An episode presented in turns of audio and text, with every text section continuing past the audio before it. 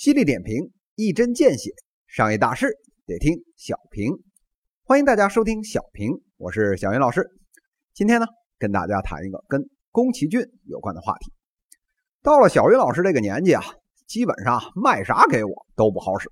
卖给我劳力士呢，哎，觉得不如卡西欧准；卖我西式大餐呢，哎，觉得不如炸酱面就算老味。但是啊，唯独有一件事是越来越爱买单，就是啊。赶上卖情怀的，这不，六月二十日，日本这个经典动画电影《千与千寻》在华上映。这不到一个礼拜，这票房啊就奔着三个亿去了。这《千与千寻》啊，这零零后呢，估计啊都不知道是啥。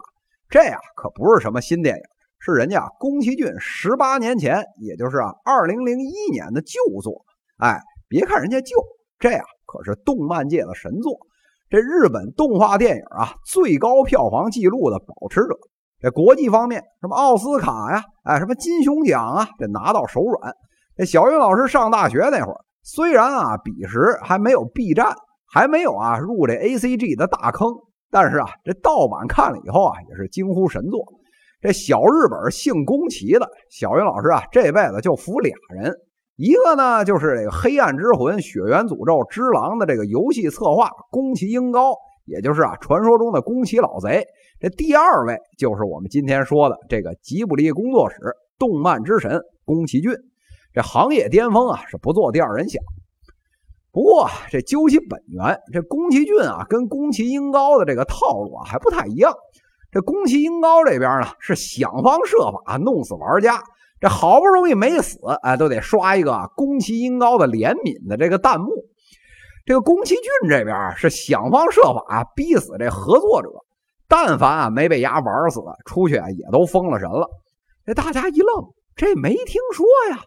这小云老师啊，拍拍您肩膀，这宫崎骏啊是动漫界的暴君，哎，这行业内啊已经是人尽皆知了。这个比如啊，做了这个《风之谷》的，哎，这个安野秀明。当年啊，连人都不会画的时候，被人老爷子一脚踹了深水，直接上来就奉负责啊这风之谷，每天呢这加班到深夜，差点被活活给玩死。这风之谷出了名以后啊，赶紧连滚带爬的撤了。这个崇拜宫崎骏的十八岁的这个高中生近藤喜文啊，带着梦想呢来到了这吉卜力工作室，这十七年如一日。哎，弄到啊，这个肺部穿刺做活检，这医生说啊，你要再这么玩命的干，就得死的这种情况下，哎，愣是一口老血给憋住，把这个幽灵公主给弄完，不幸啊，过劳去世了。这俩要算是外人，这也就算了，这连宫崎骏自己的儿子这个宫崎吾朗被老爹臭骂啊，没有才能，这拼了老命啊，没日没夜的画分镜啊，把这个地海战记给弄出来了。这老爹看了一眼，哎，送了俩字儿乏味。哎，这哥们儿啊，当场就崩溃了。这最后啊，老师傅自己啊，这两年啊，又对这 CG 动画感兴趣了，搞了个这个毛毛虫菠萝。啊，这回啊，又轮到折磨这 CG 的导演了。这最后啊，把人弄的是哭诉啊，这个精神严重失衡，想要自杀，只要醒来啊，就很想死。您说这暴君之名是不是名副其实啊？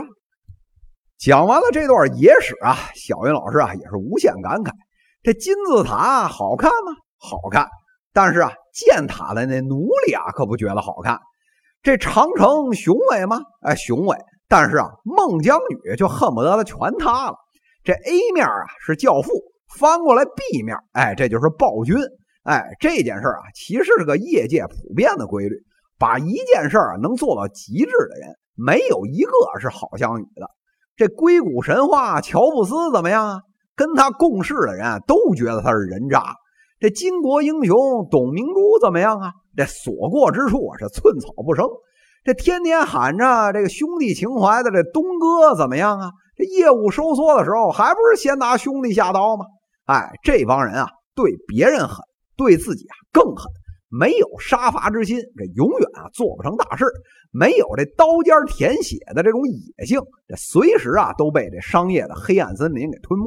这所谓啊一将功成是万骨枯，最后当成功者站在敌人的坟头朗声大笑的时候，哪个身后不是亿万白骨未埋呀？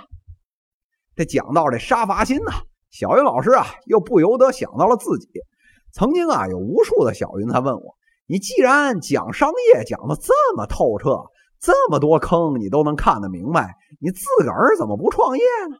这件事啊，其实有很多原因，但是啊，最重要的一块我也不讳言，就是啊，因为我自己缺乏杀伐之心。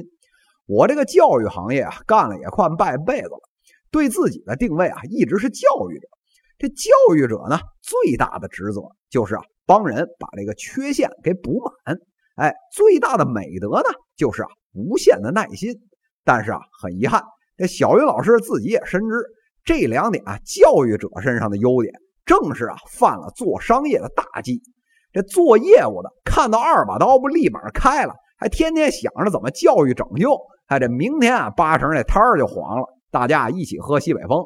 这看见啊，九九六加班了，你好像应该心疼员工，但是反过来这么一琢磨，您投进去几千万的时候，水花都不见一个，他们有哪个心疼过您呢？这放眼商场，这个世界上哪有那么多好事能忠孝两全呢？只是啊，这个世界上最残酷的现实是你即使有了杀伐之心，也只不过是千万成功素质其中的一条。满身鲜血的企业家们，明早啊，依旧还要砥砺前行。这布满荆棘的杀伐之路上，每位的身后啊，都是白骨累累，却又有几个人还记得当年的初心呢？犀利点评，一针见血，商业大事得听小平。各位听友，我们下期再见。